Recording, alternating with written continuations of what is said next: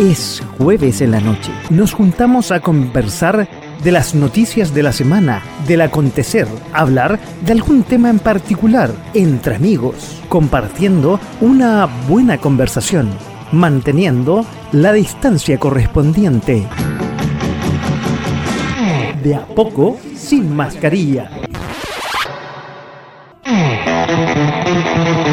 De a poco, sin mascarilla, ¿cómo están? Muy buenas noches y bienvenidos todos ustedes a otro capítulo aquí en vivo y en directo en uh, .fm.cl. Ya estamos, estamos también en nuestra plataforma de, de Facebook Live, no plataforma, en Facebook Live. Esto no es slash, me dijeron esto es barra, barra.fm.cl, así sería en castellano, barra live, ya estamos, ¿sí? En vivo y en directo. También estamos en Twitter, barra.fm. Me gustó eso más que barra, como, más que Slash, como decía yo antes. Slash se parece al guitarrista de Guns N' Roses, que decía yo. Estamos en Twitch, la plataforma de los millennials. Y ya estamos, sí, me falta ponerle un solamente un go para que estemos en Instagram Live y estemos transmitiendo. Ya, ahí ya estamos en Instagram Live para que estemos transmitiendo y estemos conectados con todos nuestros auditores. Y por supuesto, se me estaba olvidando el WhatsApp, 569 49 31 40 59, el teléfono que tengo aquí, para poder recibir sus llamados. Y WhatsApp, quiero decir, más que llamados. Porque no les voy a contestar el teléfono porque vamos a estar con, con, eh, con invitados. Eh, ay, no estoy saliendo al aire, me están diciendo. No están saliendo al aire, sí, ahora voy a estar saliendo al aire porque estaba hablando con el micrófono mudo. Ahí sí, ahí sí. Ya, ya. Oye, en De a poco sin mascarilla, aquí en .fm.cl y en todas las redes sociales. Brevemente, para ir con el tema de día que está muy interesante, que lo propuso uno de nuestros panelistas. Vamos a ver qué ha acontecido durante la semana. Rápidamente lo voy a decir rápidamente lo voy a comentar. Y lo siguiente. Bueno, esta semana todavía sigue. Hubo paro de camioneros en eh, varias localidades. Paine, Arica, San Fernando, Antofagasta. Hubo una cosa muy extraña con la ministra de Interior que hizo una suerte de amenaza, pero bueno, ya eh, se pudo solucionar pero igual los camioneros eh, están en atención para hacer el paro, porque esto, la violencia sigue en la Araucanía. Y eh, hubo la mayor quema de eh, bienes en la Araucanía desde el término del estado de excepción. Y el gobierno promete no restablecer el estado de excepción, sino hacer presentar una querella criminal. Oye, la violencia sigue. A ver, hubo un saqueo en Talagante, eh, donde hubieron solamente cuatro, hubieron 40 detenidos, pero cuatro solamente quedaron a disposición. Una cosa rarísima. No sé si sigue la violencia, pero hubo un comité de gabinete donde se reunieron todos los ministros con el presidente Boric. Tuvo la isquia, reapareció y ahí dijo el tema de los camioneros. Eh, el presidente dijo que se terminó la instalación del gobierno. Ahora ya empieza a correr el, taxímetro. Ojalá así, porque como hemos visto, todavía parece que el avión anda en turbulencia. Bueno, la convención sigue dando su, tema. Dicen por ahí que quieren pedir tres meses para poder arreglar un poco el panizo que tienen. Tenemos a, eh, va a concluir en un par de semanas más y el 4 de septiembre el apruebo del rechazo, que donde el rechazo está aumentando cada vez más. Hablamos la semana pasada de la violencia escolar. Eh, el IMBA se va a toma y otros dos liceos siguen en estado de toma y en estado más bien beligerante. Desafiaron, de hecho, al presidente de la República, dice que él no tiene autoridad. Parece que no son los únicos que dicen eso. ¿Qué tema me, me queda por ahí? Ah, eh, Asalto de las Condes, que fue cinematográfico en la tienda exclusiva Sarika Roderick, donde eh, la dueña dice que la próxima vez van a repeler con fuego. Que vengan nomás a asaltar, ella los va a matar a todos. Uf, estadounidense parece que se está tomando este país. Algo más, eh, glamoroso, no, no más glamoroso, pero más, eh, digamos, más aterrizado fue, y, qué bueno para la banca. El presidente Boric nombra a la presidenta del Banco de Estado. Se me olvidó tomar nota de esto. Lo que me voy a acordar. La primera mujer, eh, Jessica López, la primera mujer eh, presidenta de banco en las instituciones chilenas. Ella fue controlador del Banco del Estado, fue gerente general del Banco del Estado, ahora estaba en el ámbito privado y presidente Boric la nombra como la primera presidenta de las instituciones bancarias, en este caso Banco del Estado. Algo sabe, tuvo, hizo su gran carrera en el Banco del Estado y vuelve como presidenta. Felicitaciones a Jessica López.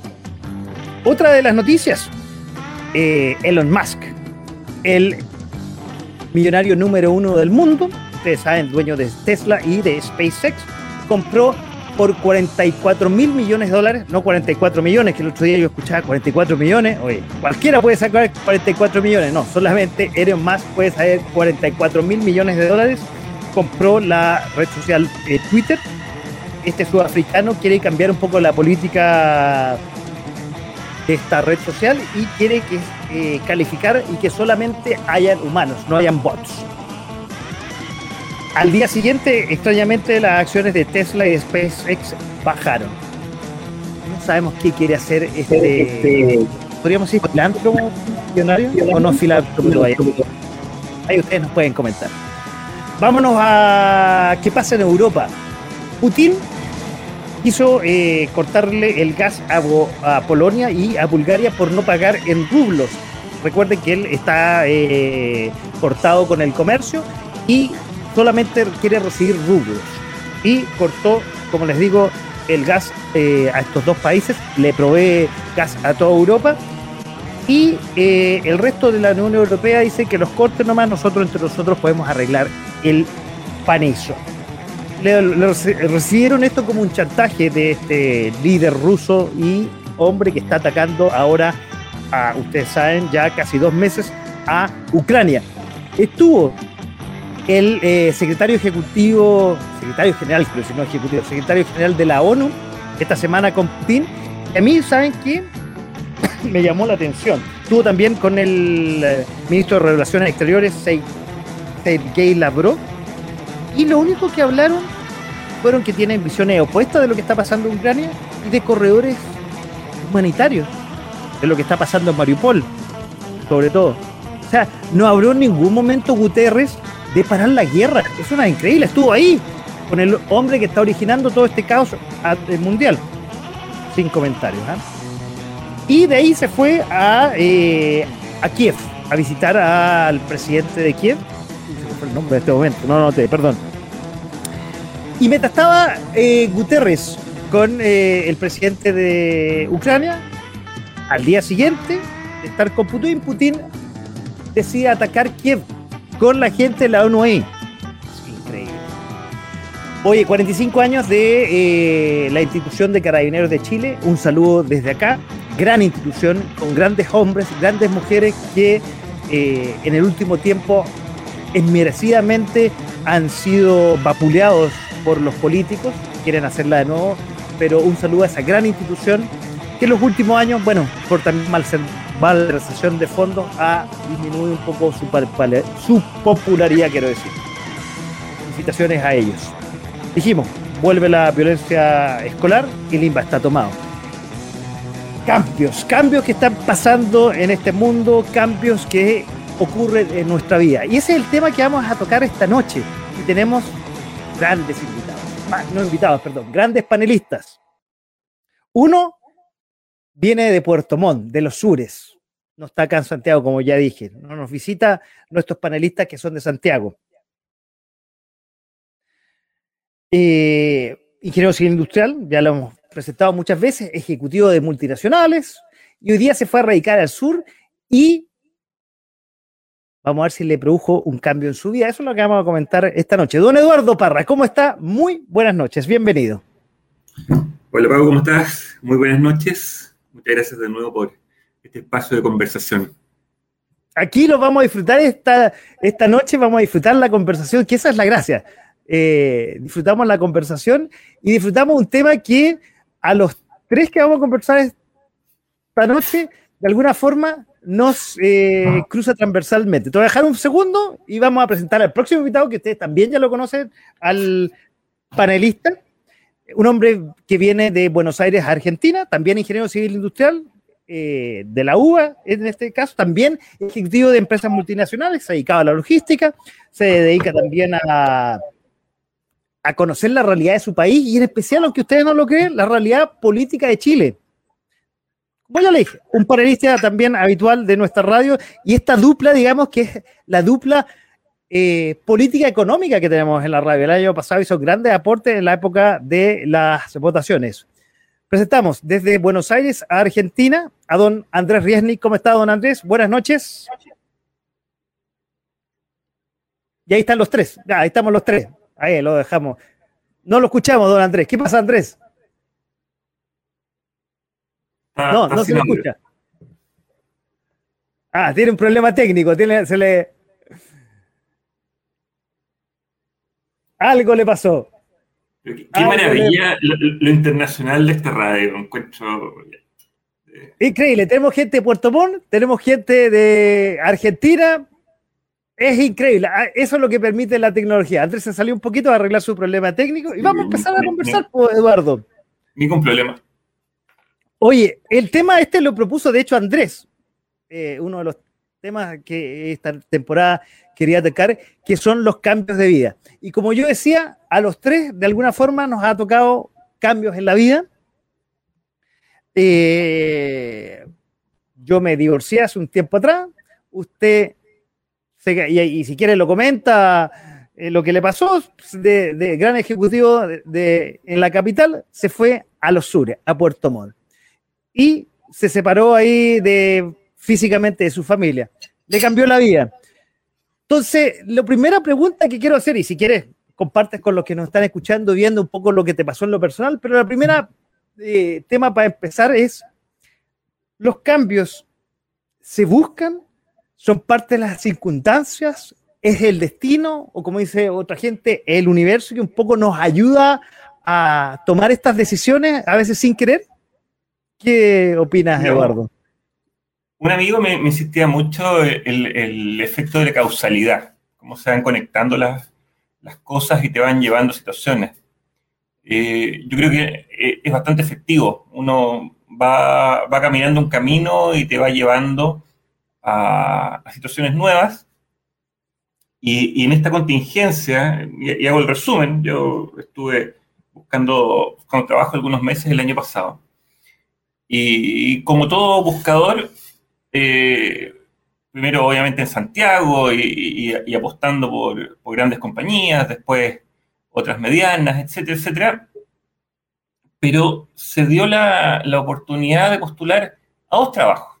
Primero a Siquique, lo cual me permitió, yo diría que un mes, un mes y medio de... me estaba bastante, yendo bastante bien en, en el proceso. Entonces, de mentalizarme en qué pasaría si resultara. Entonces, no, no fue de un momento a otro, pero me permitió reflexionar. Y yo, durante un mes por lo menos, me mentalizaba y decía, ya, si me voy para Iquique, entonces voy a pescar, voy a pasear, voy a recorrer el desierto, eh, voy a viajar. Y bueno, avanzó, avanzó y eso no ocurrió. Y de pronto empieza un proceso eh, de cero y muy rápido, duró menos de un mes, en el cual y es donde estoy ahora, trabajando en el sur de Chile, para la industria de los, de, los salmoneros, eh, pero en una empresa proveedora. Industria que no conocía para nada, o sea, absolutamente lejano a la tecnología que era mi, mi core por muchos años. Entonces, cuando resulta, y yo muy contento, obviamente todos estamos muy felices cuando resulta la pega, eh, tenía un camino de reflexiones bien adelantado. Y la verdad, en la casa muy feliz, mi señora, mis hijos, todos contentos, o a lo mejor me habían visto mucho tiempo en la casa, que, me fuera, no sé, había, que preguntarle a ellos. Y, y, me vine muy tranquilo, agarré dos bolsos, literalmente, no, no, no hice grandes planes, eh, agarré dos bolsos y me vine. Y un gran acierto, una gran empresa, excelentes personas, eh, una buena oportunidad laboral también, y, pero, como se dice, partir de, cero, o sea, de, conocer a todas las personas de nuevas, porque en el fondo yo no, tenía acá una base de, conocidos, eh, conocer una empresa nueva, 200 personas estamos trabajando ahí, y, y bueno, y, ver dónde vivir. La empresa está en Puerto Vara. Entonces, todo el, mundo más snow del mundo dice, no, que tú trabajas en Puerto Vara, tienes que vivir en Puerto Vara. Y, entre conversaciones, mucha gente trabaja, vivía en Puerto Montt.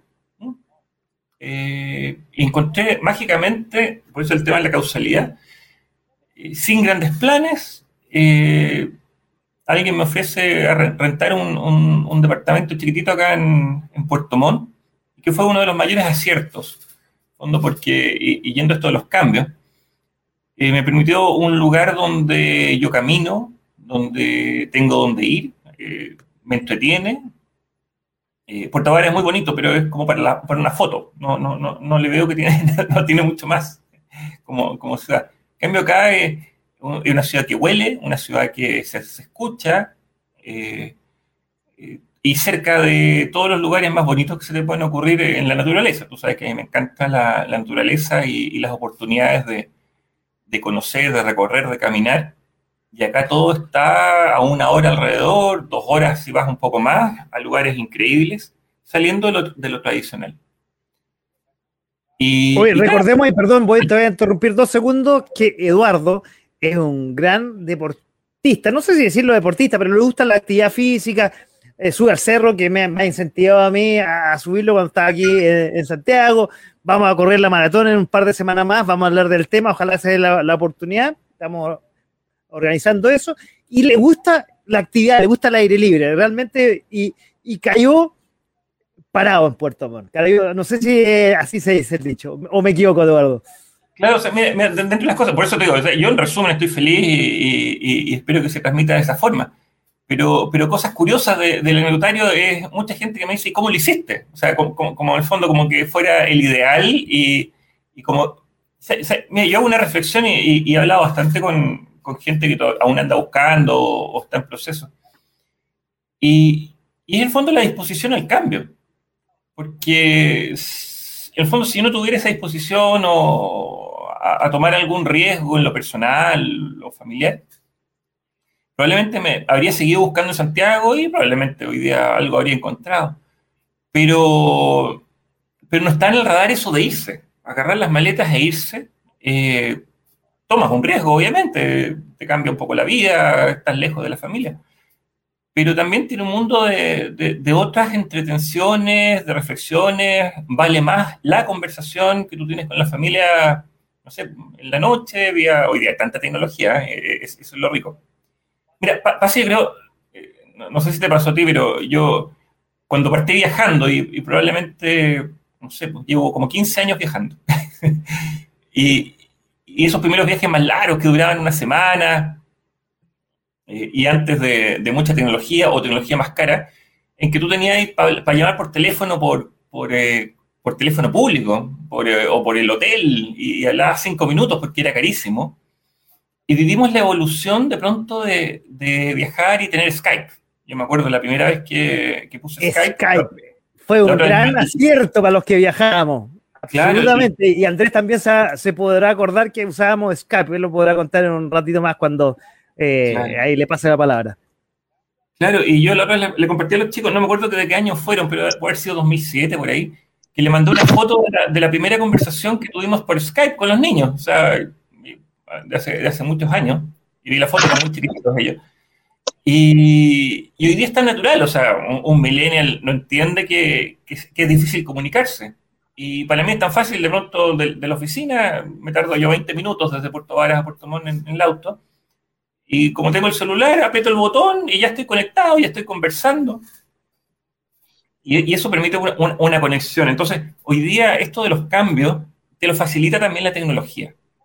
Eh, es una cosa que, que ayuda, primero, para cerrar un poco la idea, primero, tomar decisiones de cambio, o sea, no, no, no temerle a, a, nuevos escenarios, pero también ver, por otro lado, la, parte buena y positiva de, de desarrollar nuevas aventuras, nuevas amistades, eh, nuevos lugares, eh, nuevos desafíos eh, en lo personal, en lo profesional, y que, bueno, uno tiene que ocupar las 24 horas al día eso no va a dejar de pasar. Uno, hasta el día que se vaya, vas a estar ocupando las 24 horas y hacerlo de la mejor forma posible. Y entre otras, y aquí le doy el pase, conocer buenos amigos de, este lado de la cordillera y del otro también que, que nos acompañan. Adelante, por favor.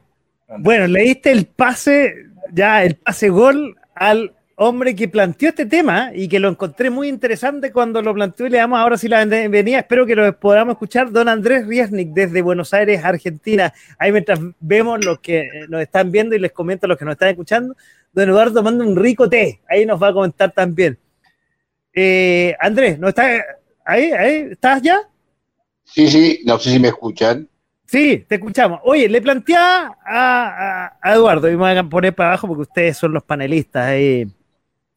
A ver, los cambios de vía eh, se buscan, son parte de la circunstancia, el destino, el universo, todo confluye. ¿Cómo son los cambios? Y si quieres compartir un poco lo, qué cambios has vivido tú en el último tiempo. Mira, a ver, yo creo que primeramente hay cambios que no necesariamente se buscan, yo creo que son cambios que, vienen como consecuencia. a ver, uno primero tiene los primeros cambios, yo creo que uno la vida se transita con cambios, algunos que son buscados por uno, otros que no son buscados y uno tiene que, de alguna manera, adaptarse a esos cambios y a veces lo consigue, a veces no lo consigue. Eh, hay cambios justamente que son traumáticos porque justamente no consiguen, la persona no consigue de alguna manera poder transitarlos con, eh, eh, digamos,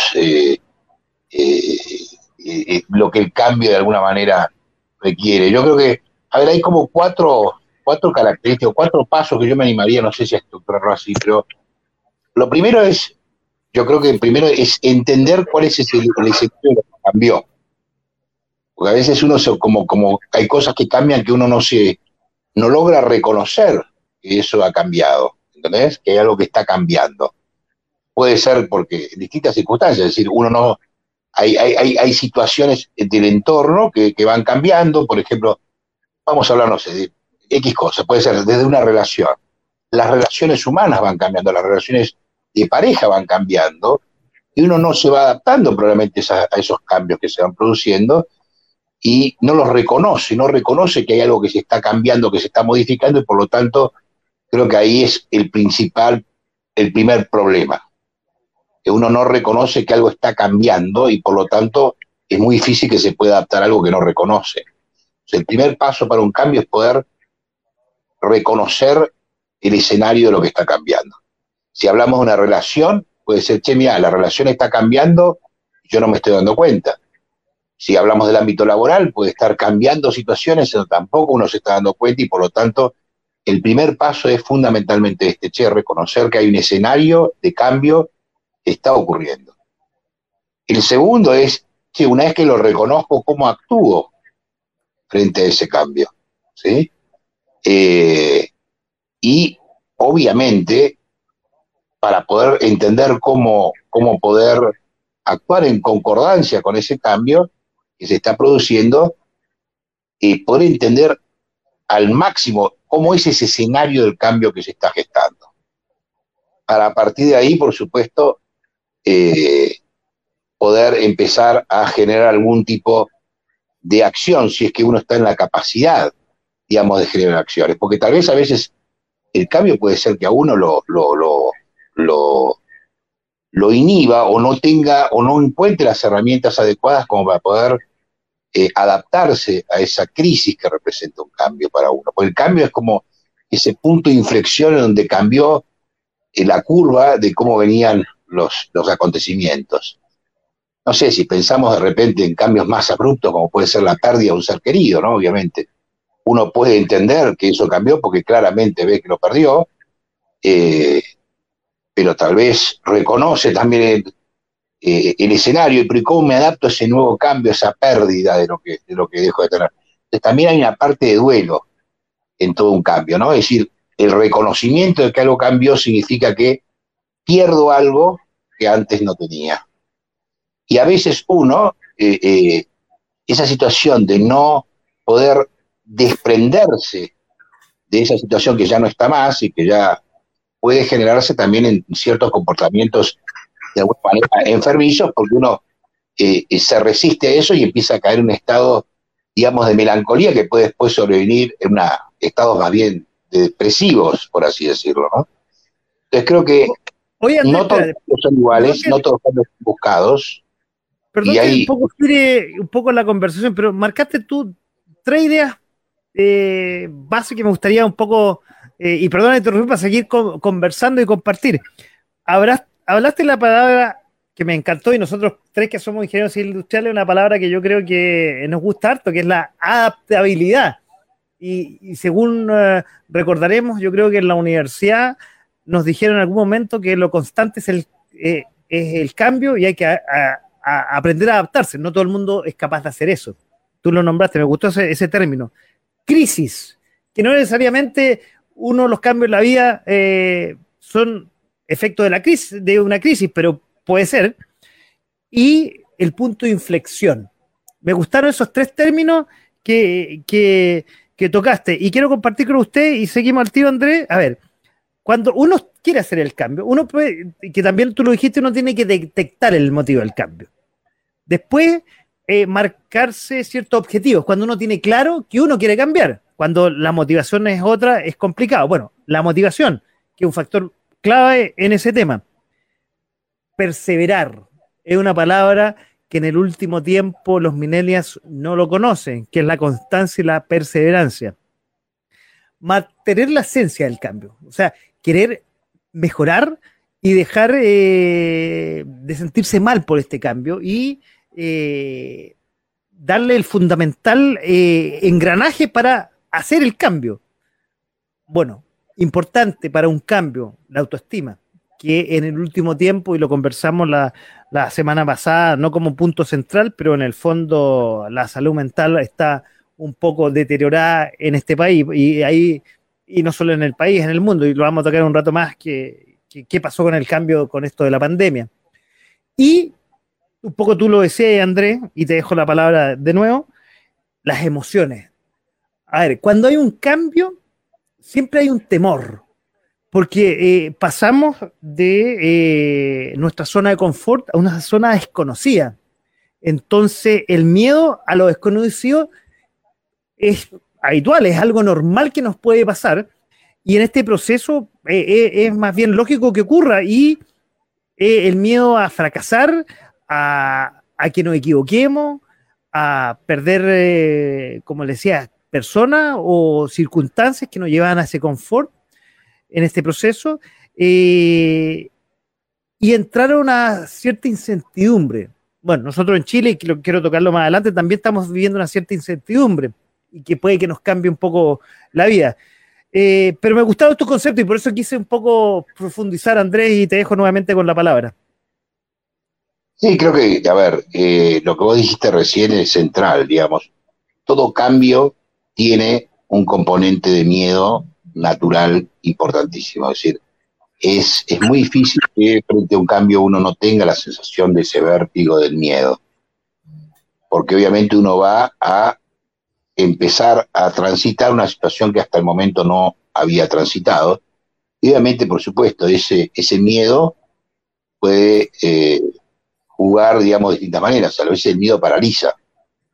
A veces el miedo hace que uno no se pueda justamente el cambio lo que necesita es cierta flexibilidad, cierta capacidad, como decís, de adaptación y de fluidez para poder ir transitando ese cambio. El miedo justamente forma una, vamos a decir, como vos decías recién, como esa especie de, fuerza de rozamiento que impide que probablemente uno se lo transite más eh, rápidamente o más eh, provechosamente. porque una de las formas de, de tal vez mitigar ese miedo que produce el cambio es soportarse más en los beneficios que el cambio puede uno identificar que tiene que en los perjuicios. Y generalmente las personas, como todos, tenemos más tendencia, depende obviamente de la personalidad, pero sí a pensar más en los perjuicios que los beneficios, ¿no? Eh, los beneficios son los que de alguna manera pueden mitigar o de alguna manera generar el coraje para, para poder transitarlos más allá de que uno sienta miedo, pero eh, puede achicar el miedo. Pero la, también están los pensamientos. Las personas en general tenemos eh, lo que llama diálogos internos, ¿no? Eh, yo diría que un, un, 90% de las cosas que pensamos son no diálogos que expresamos hacia afuera, sino diálogos que tenemos internamente con nosotros mismos. Y muchas veces esos diálogos que uno tiene consigo mismo son diálogos en donde obviamente depende de, más allá de la autoestima, que por supuesto, obviamente es un factor que también son distintas herramientas que uno tiene, también hay veces que por más autoestima que uno tenga, se enfrenta a una situación que es tan novedosa que no, no encuentra en su caja de herramientas eh, cosas que lo puedan ayudar. Y aparte depende del momento de la vida que está transitando. Hay momentos de la vida en donde uno probablemente esa misma situación de cambio, eh, como lo que estaba comentando recién nuestro querido amigo Eduardo, no es lo mismo buscar trabajo eh, a los 30 años buscar trabajo a los 50. ¿no? Porque uno puede, a los 30 años uno puede sentir que tiene todavía mucho, mucho carretel para, para poder ofrecer en distintas tanto empresas como, pero a 50 ya uno ya tiene una edad en donde tal vez duda de su capacidad de empleabilidad, más allá que puede tener saber en, su foro íntimo que tiene muchas cosas para ofrecer, pero tal vez hay, muchas empresas que no le interesa una persona de determinada edad porque ya piensa que, bueno, que necesita una persona más joven, etcétera, etcétera. Entonces, los cambios también dependen de varias circunstancias. Si uno pudo haber tenido, haber transitado ese mismo cambio en otro momento, no es lo mismo, no es lo mismo en qué momento de tu vida se da. Por ejemplo, te digo otras circunstancias, tener un hijo, separarte, no es lo mismo separarte a los 30 años que probablemente separarte a los 50, a los 60, no es lo mismo perder un amor a los 20 años que perder un amor probablemente a otras edades, es decir, el tema de, la, de, en qué momento de tu vida también ese cambio se da, también tiene mucho que ver. Y obviamente también hay cosas que pueden ser aspectos, aspectos favorables. De repente que yo, uno puede ser que el cambio fuerce a tomar decisiones y de otra manera uno no las hubiese tomado. Ello, de repente uno tal vez, eh, o una situación laboral, de repente me, tengo que ir a algún lugar, bueno, me da la posibilidad de dejar cosas que yo tengo la necesidad de dejarlo, pero tengo la excusa ahora para dejarlas. No sé, hay, hay, un montón de, variables y, disparadores que, eh, que, que, no todo cambio se puede evaluar de la misma manera. Tiene que ver con la temporalidad de la vida por la cual uno está pasando, tiene que ver con, eh, y el mismo cambio aún así haya tenido la experiencia de haberlo pasado, no es lo mismo en una época que en la otra, tiene que ver con el estado de ánimo en el cual uno se encuentra en este momento de su vida, por un montón de situaciones, en donde no es tan eh, fácil eh, decir, y nos vamos a encontrar a, a, cambios que obviamente generan un estrés muy grande, es decir, los cambios generan estrés, generan un estrés muy fuerte porque justamente es como que uno no puede eh, muchas veces tener esa certeza de qué es lo que va a pasar y, siente que tal vez, depende de la persona, si es muy controladora, eh, que es un poco lo que también me llama, y tal vez no puedo controlar todas las variables de todo lo que vaya a pasar. Entonces eso, me limita mucho, ¿no? Me limita mucho en mi capacidad de actuar, de pensar, de, de liberar mi cabeza un poco más positiva para enfrentar ese cambio. ¿Se entiende? Eh, pensemos, bueno, en cambio más extremo, pensemos en lo que está pasando una guerra, ¿no? Es decir, que de repente como Ucrania, de repente... André, y, enfrentar los cambios de vida, eso es lo que estamos tocando. Y bueno, yo nombré un par de variables y quiero ahora eh, escuchar eh, a, Eduardo. Estamos con Eduardo Parra desde Puerto Montt y don Andrés Riesnik, ambos ingenieros civiles industriales, que pasaron a hablar del cambio de vida a la abatibilidad. Le, le pusieron un poco la parte de ingeniería al tema. Crisis, inflexión, miedo e incertidumbre. ¿Te parecen esas variables? Yo tengo una guardada para el próximo tema que también lo tocó un poco Andrés. ¿Te parecen, Eduardo, esas, esas cuatro, cinco variables que tocó Andrés? ninguna duda, el fondo, y yo creo que lo único que puedes agregarle es más variables. Yo, creo que tocaron un, par de temas interesantes acá en lo que hemos conversado. Eh, uno que te lo dejo planteado, hagamos un capítulo para, para los, los senior 50 plus eh, y, los procesos de búsqueda, que lo, mencionó en un momento Andrés, yo creo que eso va para un capítulo entero. Lo voy a anotar, ya, proceso de búsqueda, ya me gustó, lo, vamos a interesante para, el público cercano que tenemos, para, esos viejitos más de 50, así que se, los vamos a, dar. Pero, pero otro que, yo quería sumar a, lo que, a lo que planteó Andrés y tú, es el tema de eh, con qué llegamos a los momentos de cambio. O sea, en fondo, qué construimos en la vida, en lo personal estoy hablando, no, no en lo material, ¿Qué construimos en la vida que nos prepara para enfrentar cambios. Y obviamente ese camino son las experiencias, las buenas, las malas. Y, en fondo el, poder eh, abordar cosas más difíciles, cosas más fáciles, porque o ya las hemos vivido o, hemos conocido gente que las ha vivido, eh, hemos sufrido, hemos reído, hemos llorado, hemos gozado.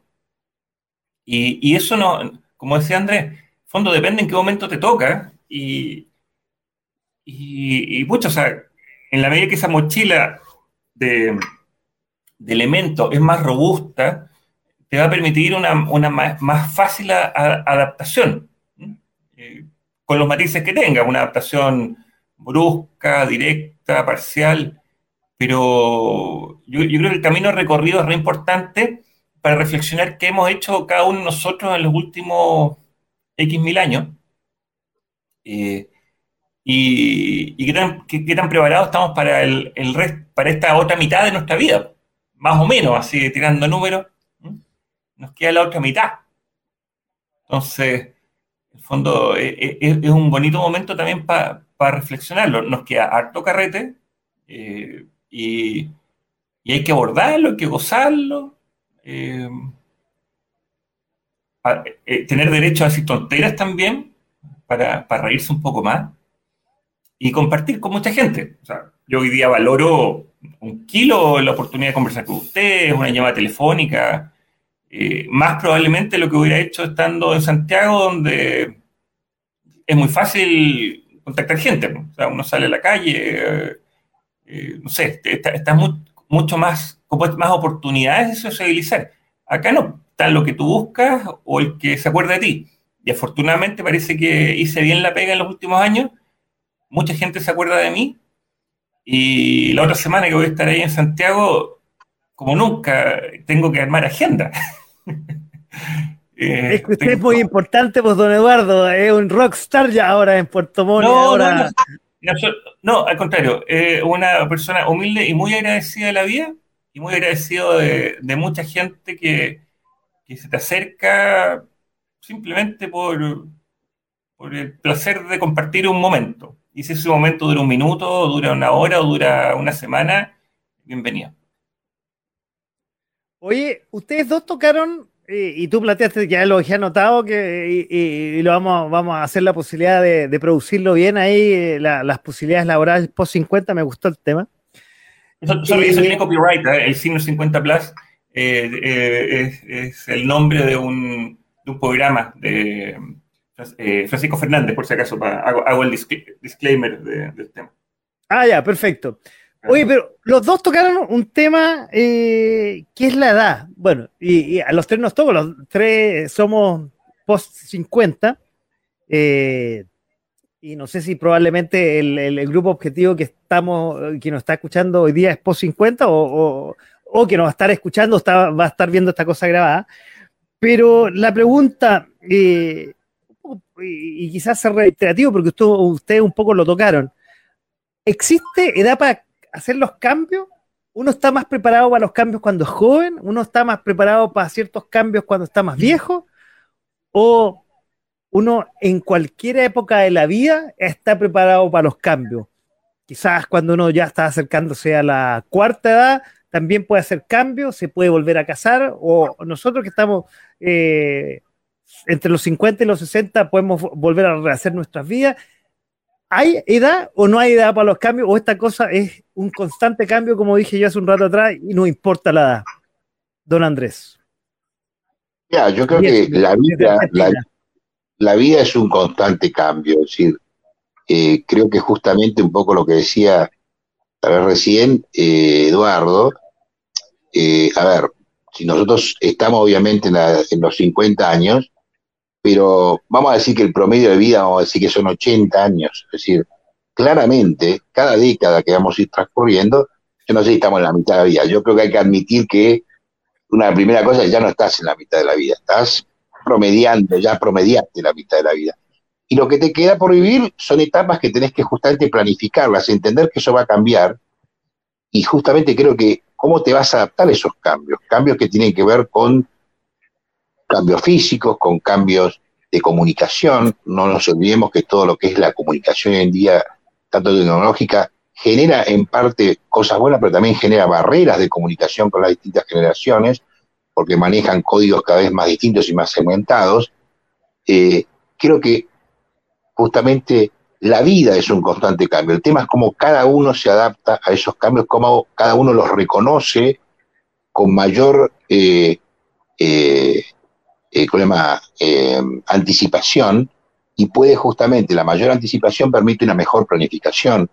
Cuando probablemente uno, una, yo creo una de las variables del cambio es entender que ese cambio se va a producir. Si uno lo niega, justamente, y evidentemente se va a enfrentar a ese cambio con mayor dureza y va a tener probablemente menos capacidad, pues lo va a sorprender. Lo que decía un poco decir Eduardo es, sí, cuando el cambio te viene, si vos no te preparaste para eso, y probablemente te vas a encontrar muy poco, muy poco, con muy poca plasticidad para poder hacerlo. Eso no significa que lo puedas hacer igual, pero obviamente lo primero que tenés que entender es, che, hay ciertas etapas de la vida que van cambiando, no es lo mismo una persona de 50 que de 60, ni de 70, ni de 80.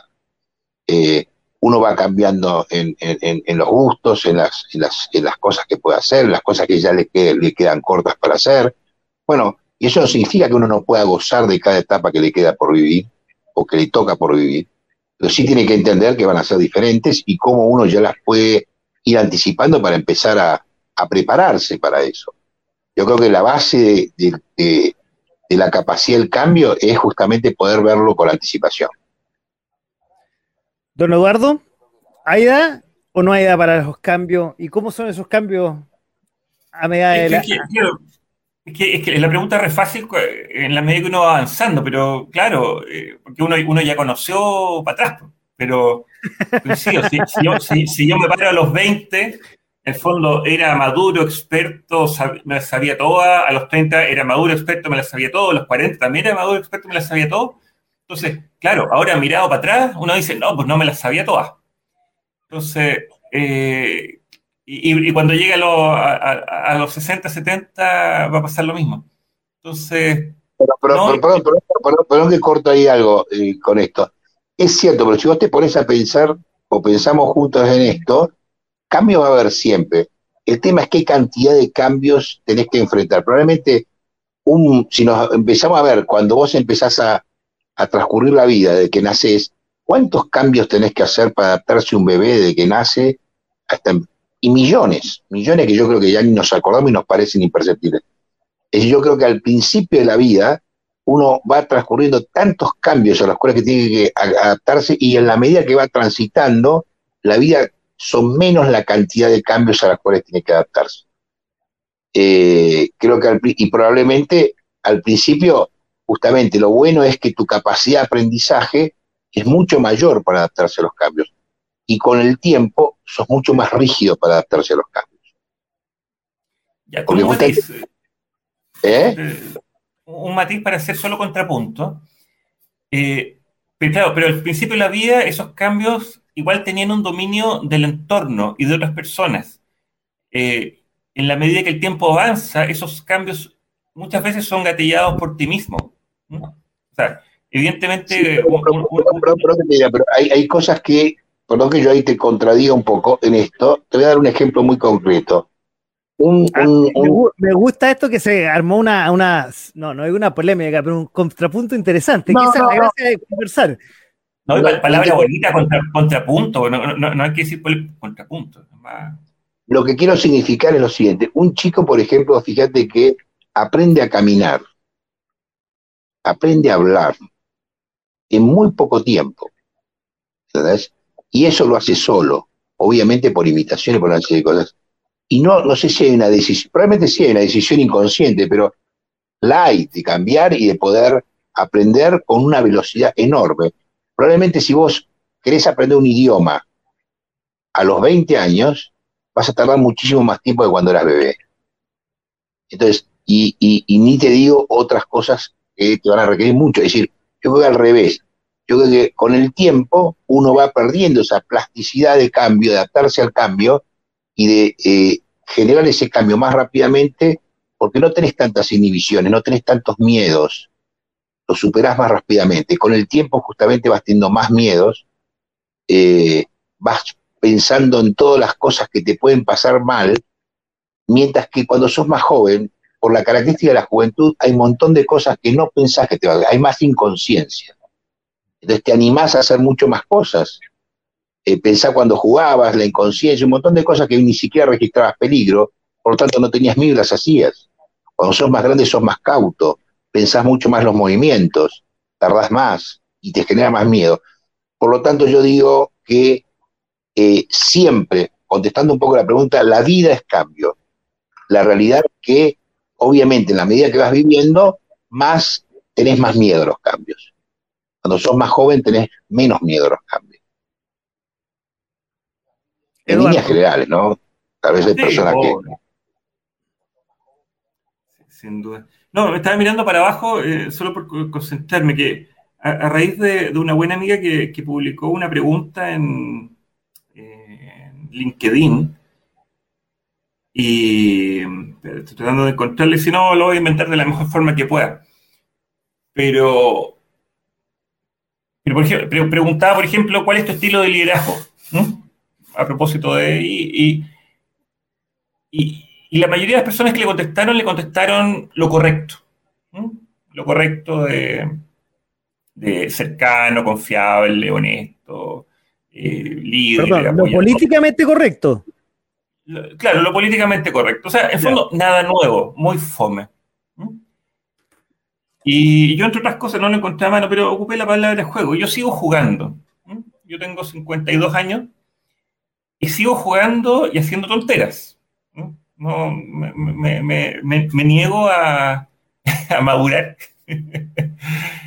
y, y, y, honestamente, ese, ese es mi estilo. Y, no sé si será liderazgo, pero es la forma en la cual a mí me ven, por lo cual, por lo cual me ven motivado y, la gente me apoya en, decisiones y, cosas. llevándolo a esto de la, adaptación, estoy, completamente de acuerdo con lo que está, diciendo Andrés. sea, eh, y eso marca a un, gran grupo de personas.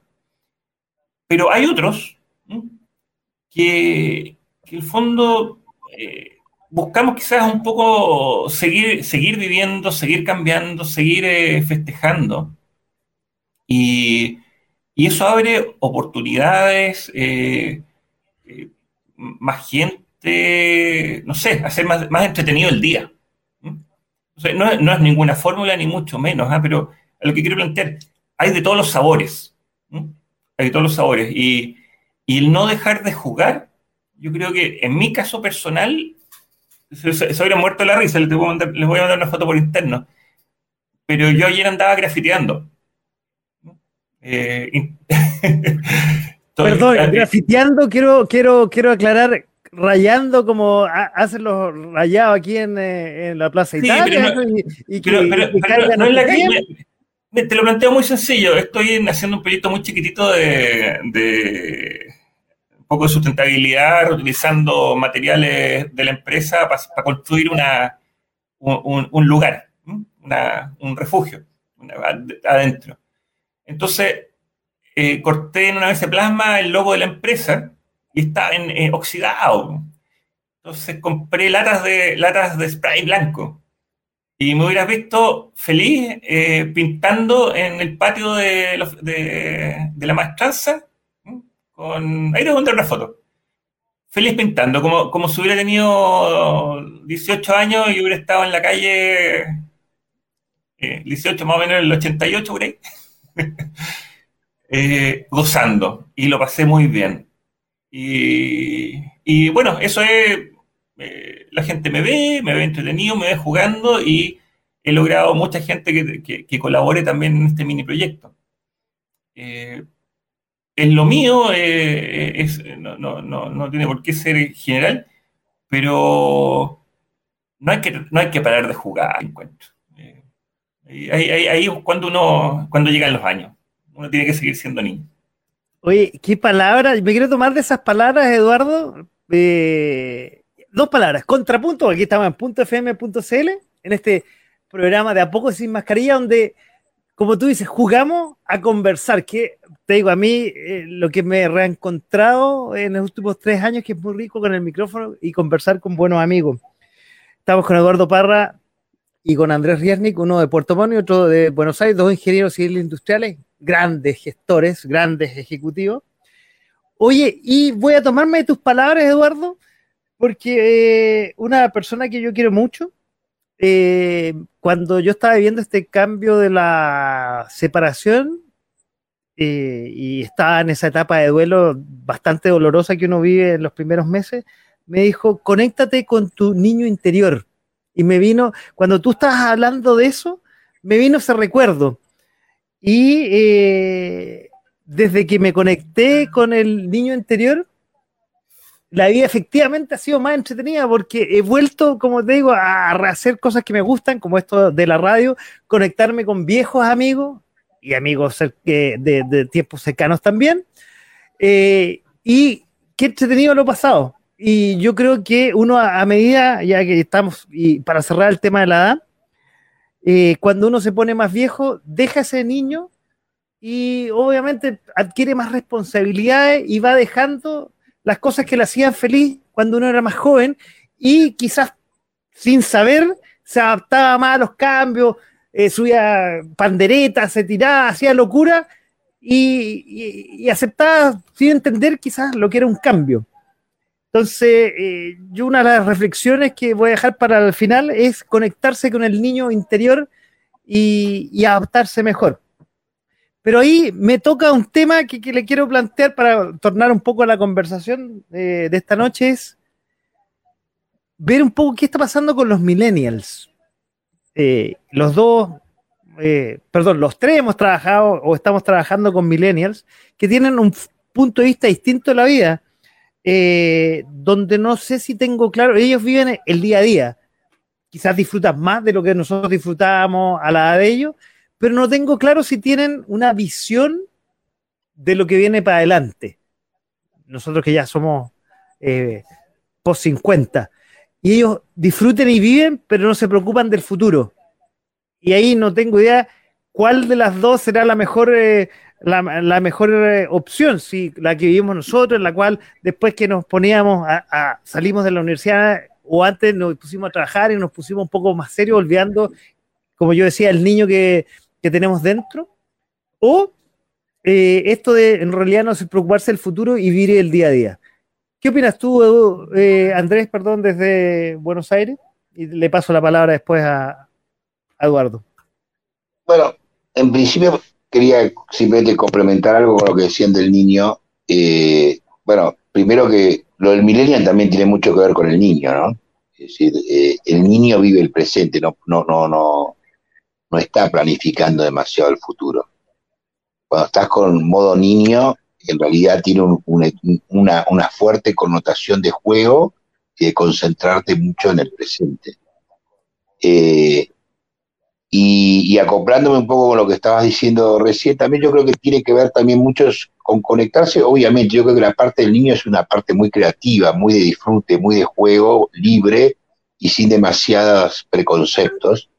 Eh, y también en general saca un aspecto muy divertido que obviamente hace que uno se, ponga muy cercano hacia el otro. También creo que tiene que ver mucho complementando no solamente conectarse con el niño, sino también conectarse con el deseo. Eh, porque el niño cuando, cuando está jugando, está jugando mucho en el presente, y el deseo son las cosas que a uno le causan placer que no necesariamente se concretan en el hoy.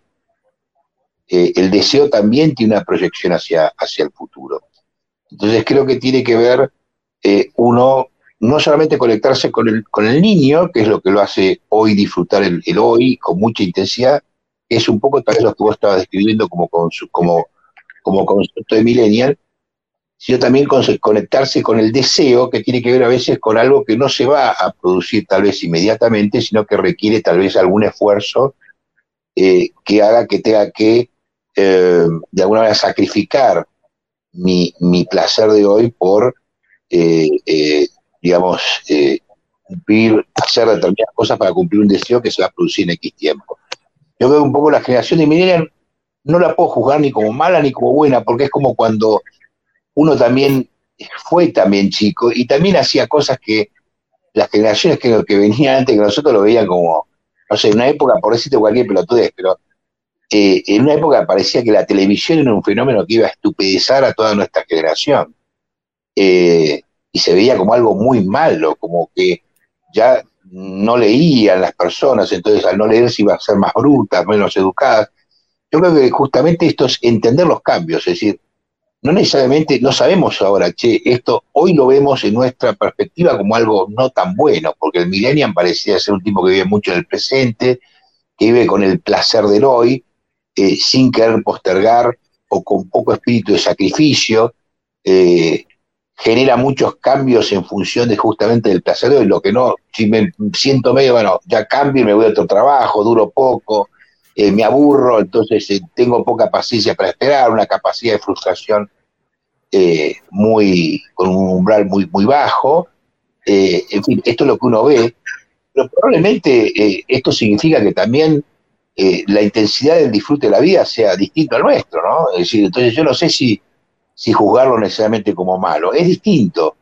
Y, probablemente, como decís, che, a ver, esto hace que tengan que no necesariamente no alcance un desarrollo, sino que tengan etapas de disfrute más largas que las que teníamos nosotros, tengan pausas tal vez más eh, eh, prolongadas que las que teníamos nosotros y a lo largo de la vida puede ser que sean mucho más felices.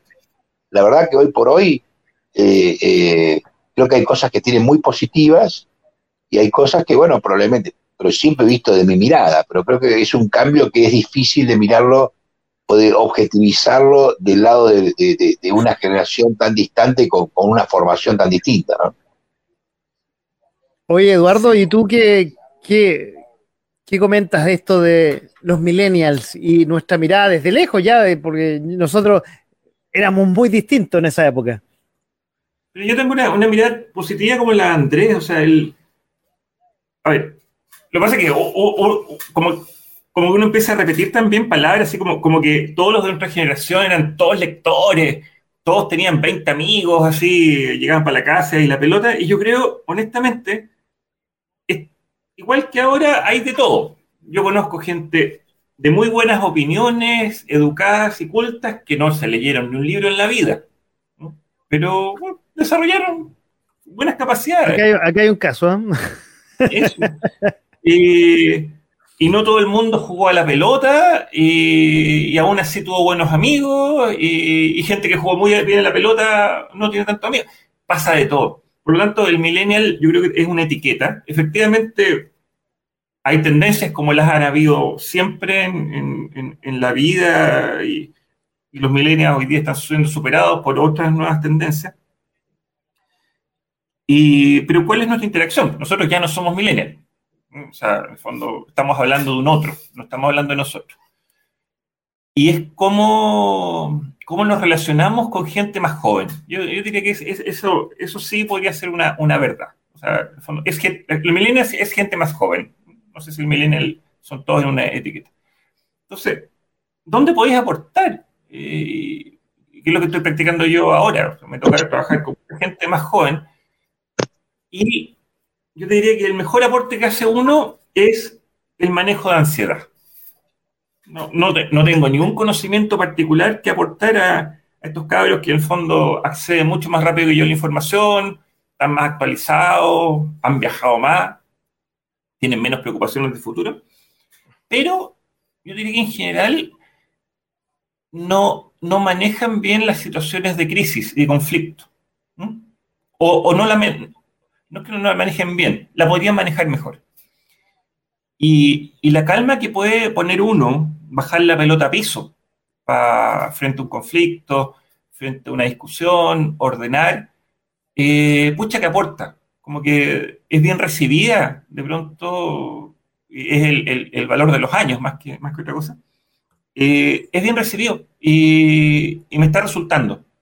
Y, y, muchos temas que hoy día aún no conozco, yo estoy en una industria muy, como les decían, que no la conozco, pero cada vez que, he hecho este ejercicio de, situación de conflicto, discusión o algo, eh, meterme para poner la pelota en el piso y, juntar a los que sí saben y conversen, ¿sabes qué se aporta?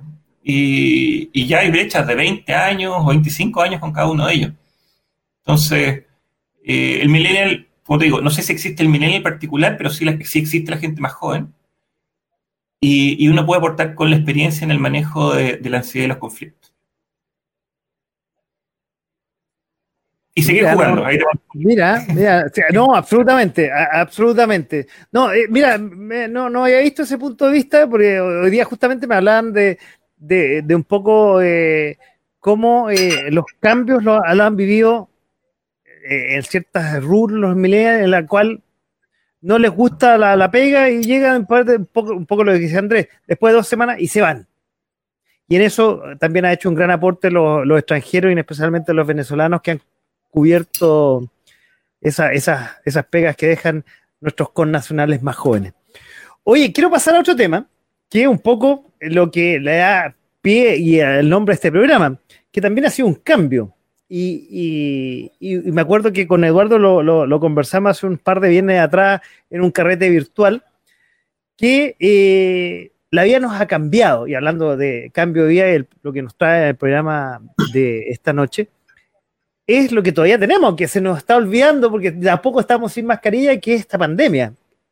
Recordemos que eh, a principios de el 2020, por allá en una ciudad que no conocíamos, eh, se formó un virus que después nos dejó a todos encerrados y que realmente nos cambió la vida. Y hoy día estamos viendo, comillas, una post-pandemia, ya no estamos relajando, eh, por lo menos aquí en Chile, en Europa también se relajaron un poco las barreras, pero no estábamos preparados, no estábamos preparados para esto. Por suerte teníamos la tecnología, por suerte tenemos, todavía la tenemos y la vamos a seguir teniendo y nos da estas posibilidades de poder interactuar en forma virtual pero nos cambió absolutamente la vida. O sea, no sé si estábamos o no estábamos preparados, pero eh, trajo consecuencias positivas por un lado y consecuencias negativas. Hubo, hubo, más violencia intrafamiliar, hubo más separaciones, la gente eh, pasa más, pasó más tiempo en la casa y hubo más, más roce.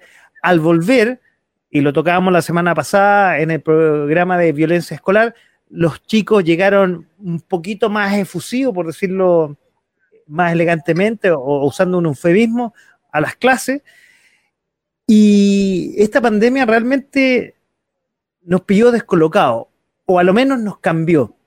Y eso un poco quería comentar eh, en el siguiente tema y compartir con ustedes. ¿Cómo eh, ven ustedes esta, esta pandemia, este, este virus del COVID-19 que para ninguno estábamos preparados y que realmente nos probablemente nos pidió descolocados.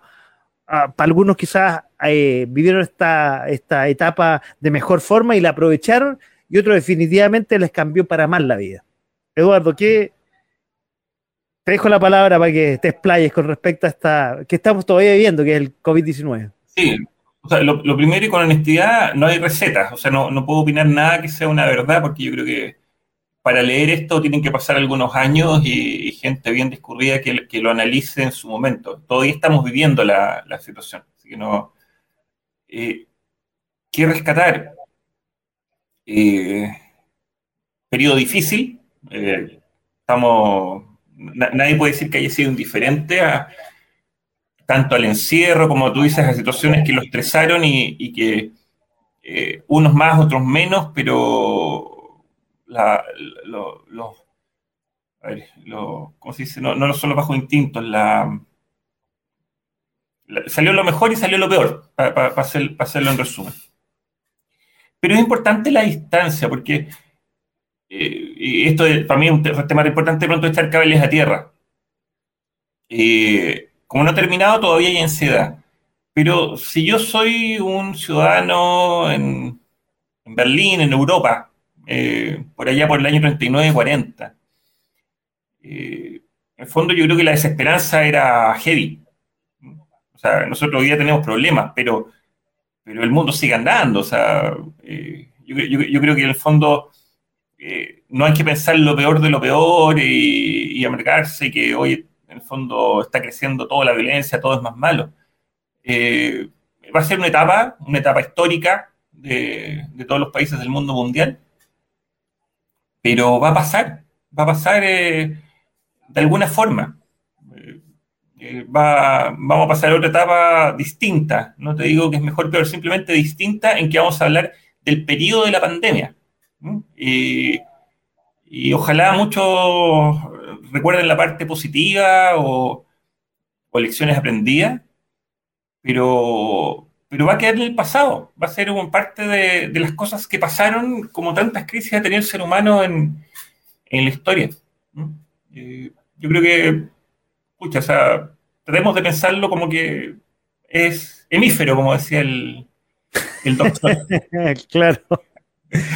Pero no, no, o sea, como digo, y vuelvo a ser persona, no tengo ninguna receta ni ninguna verdad que comunicar más allá de tener los mejores deseos porque esto sea transitorio y, la humanidad avance en un camino normal. Y no te digo que sea para mejora, yo creo que la, la, humanidad es la humanidad y, es difícil comparar si las cosas son mejores o peores.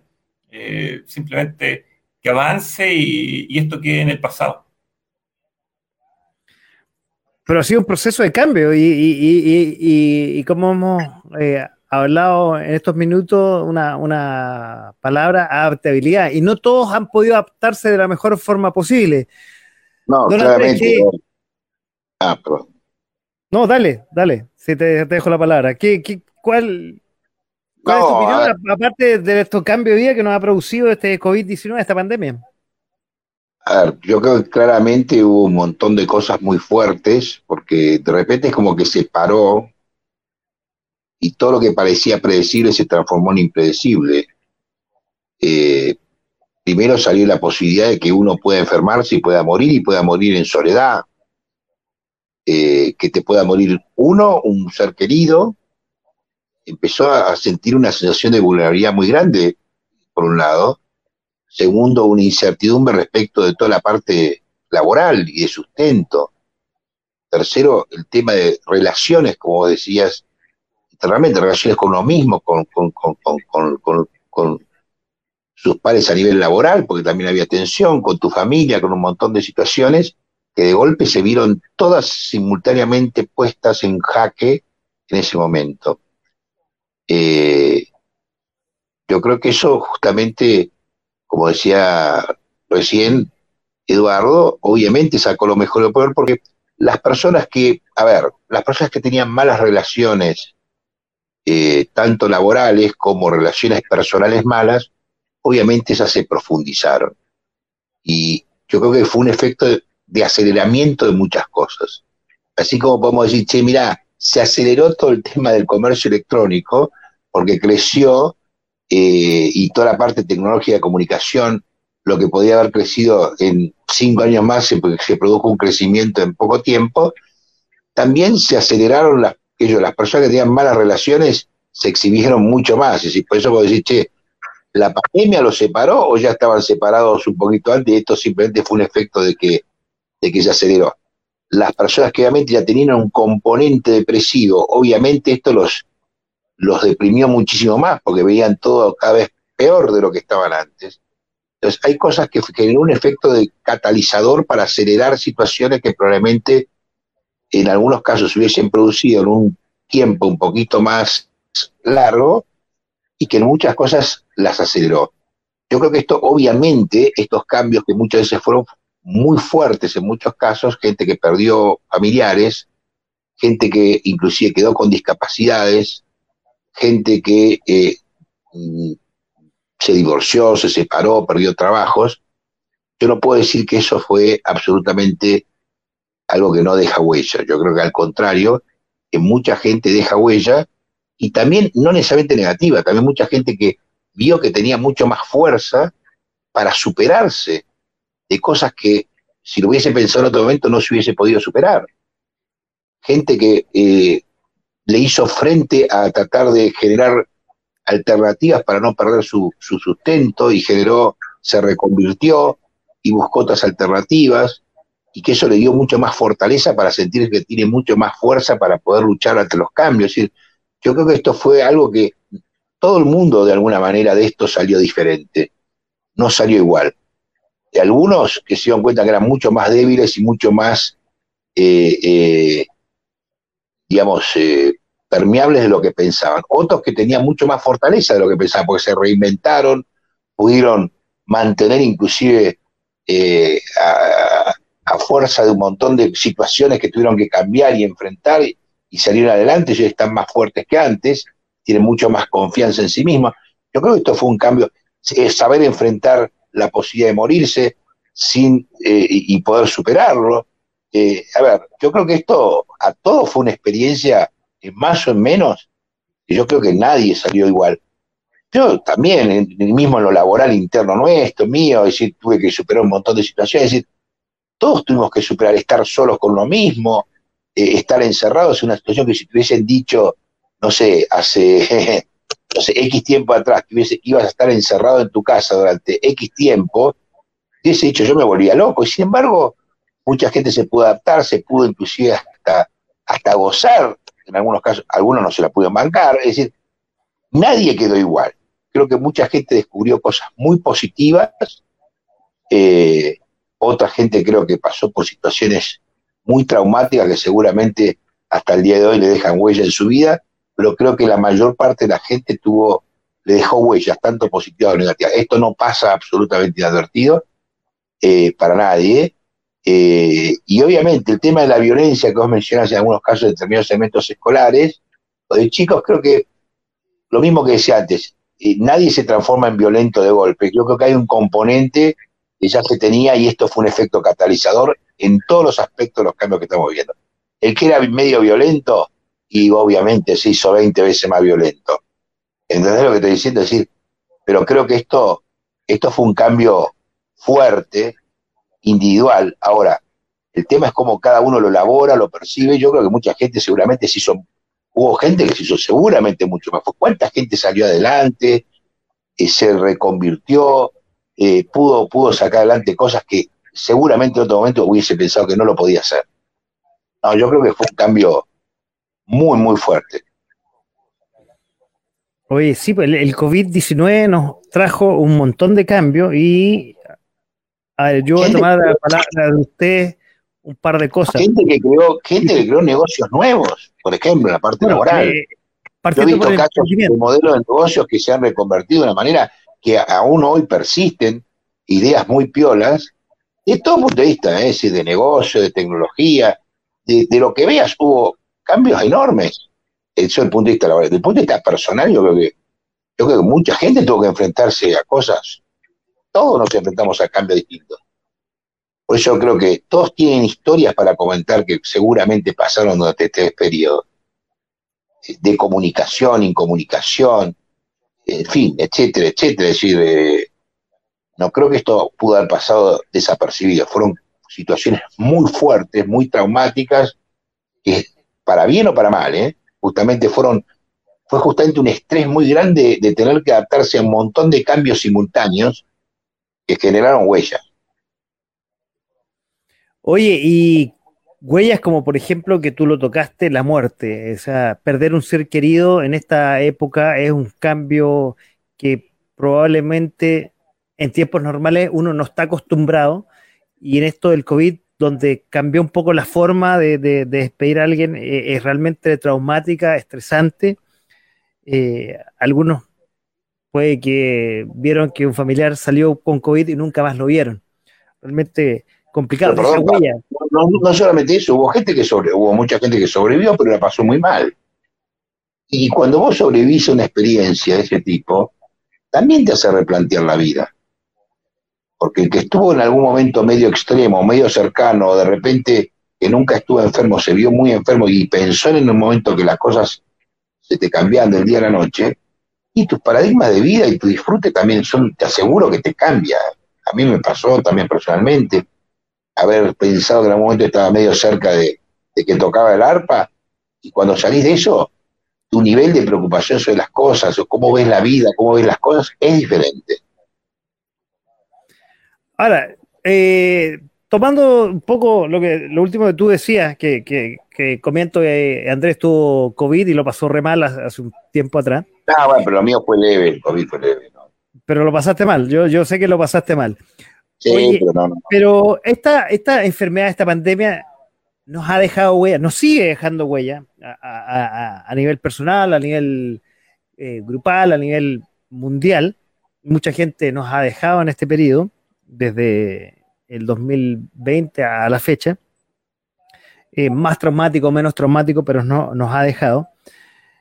Y yo quisiera, como para cerrar eh, este tema, a menos que Eduardo quiera agregar algo, no, eh, sé si quieres agregar algo, Eduardo. Si no, para, ir cerrando. Plenamente, creo que, no sé, algunos por la vida estuvimos más, más, más, cerca de situaciones de, fallecimiento de, de, personas cercanas, amigos, familiares, y, pero esto fue como masivo, o sea, en el fondo era mucha gente conocida, enferma o en riesgo o que se fue. Y, y, es un tema que, que hace oye, ese es, es, era para otro capítulo, ¿eh? En el fondo, ¿cuán, preparados estamos para la muerte? Pero ese es para, otro capítulo. Uy, bueno, también lo voy a anotar, ya, también lo vamos a anotar, ya. Pero eh, bueno, ya, también lo vamos a anotar. Sí, sí, sí. Pero, pero el fondo, nada que hacer, sacar las mejores experiencias y, y, y, pucha, o sea, ojalá nuevamente que, sea parte de la historia. O sea, yo te, aseguro que todos giramos en torno al COVID, pero hoy día en Kiev eh, no están preocupados del COVID.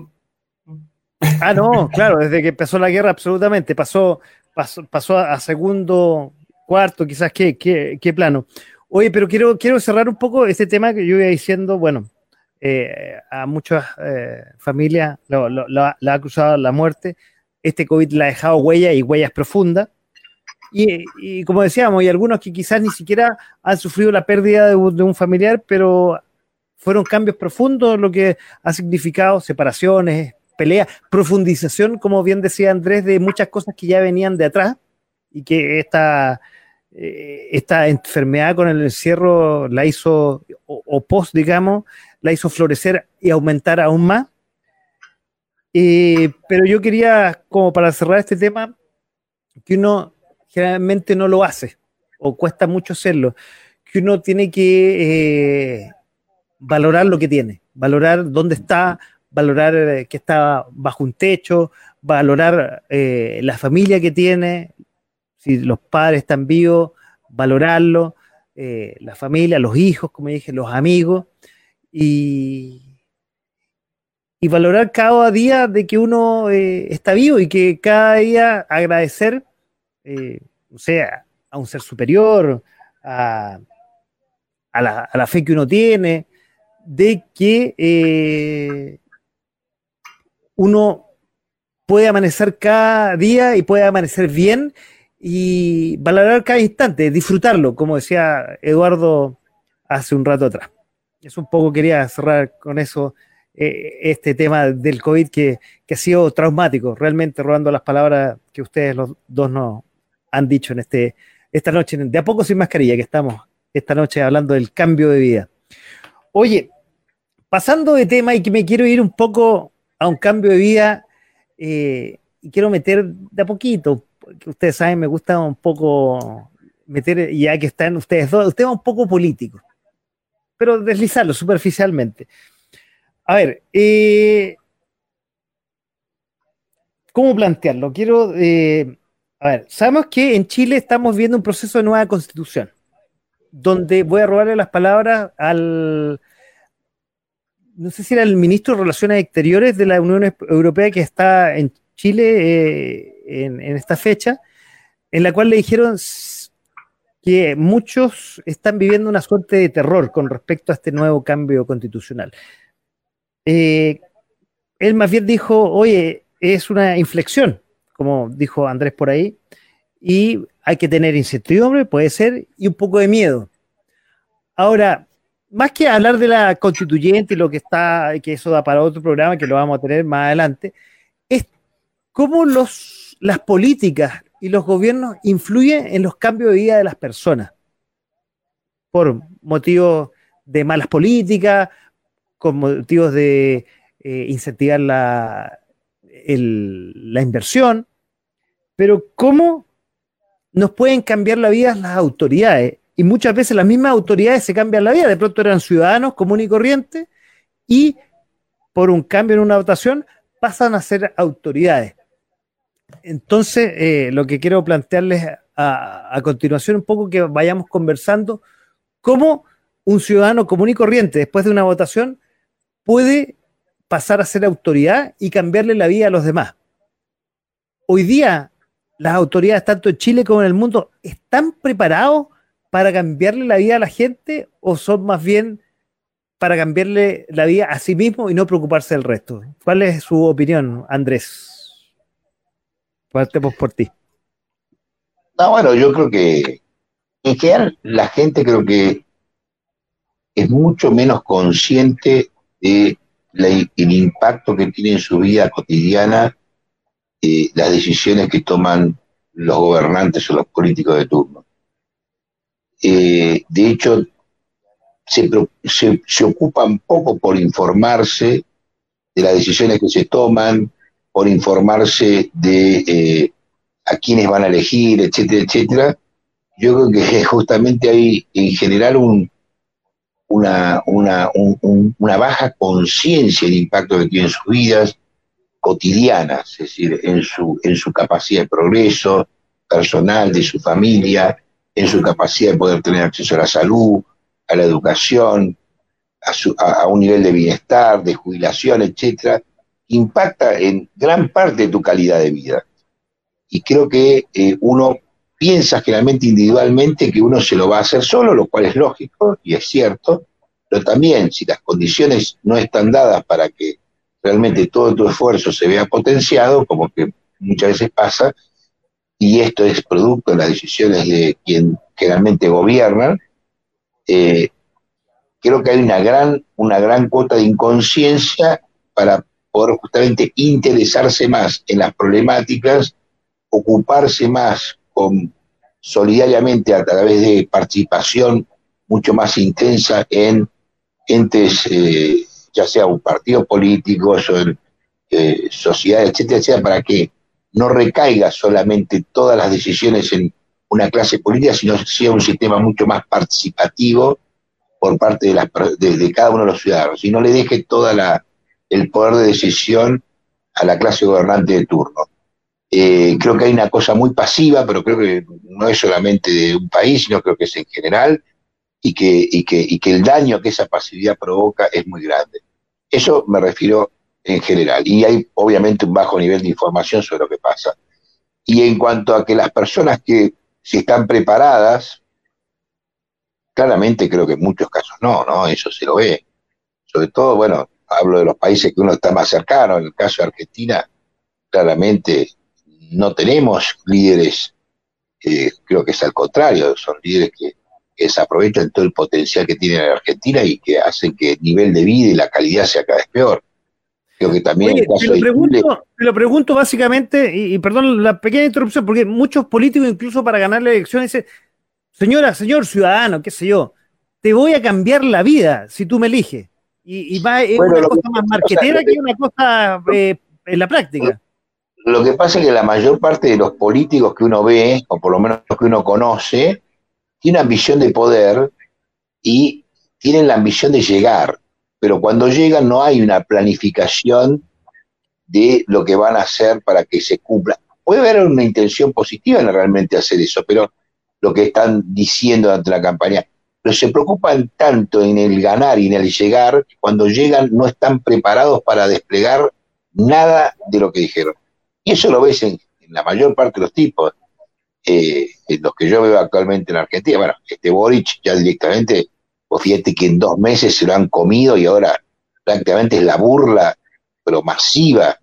Es decir, no solamente no ejecuta, sino que ya parecía ser un pelotudo, es un pedazo, un tipo totalmente, hasta que parece, ¿viste? ya con todos esos rumores que hay de, su homosexualidad, pero no de la homosexualidad, porque si fuera homosexual es lo de menos, sino como oculta. Y un tipo que oculta tanto eso, que otras cosas tan, engaña tanto al resto eh, con su condición, ¿cuántas cosas más vas a engañar?